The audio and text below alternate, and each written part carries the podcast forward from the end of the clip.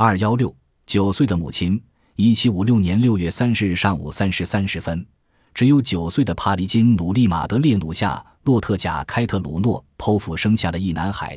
对于一个九岁的母亲说来，生孩子是一件很繁重的工作，她感到很疲劳。生下的小孩和普通的孩子一样，没有什么区别。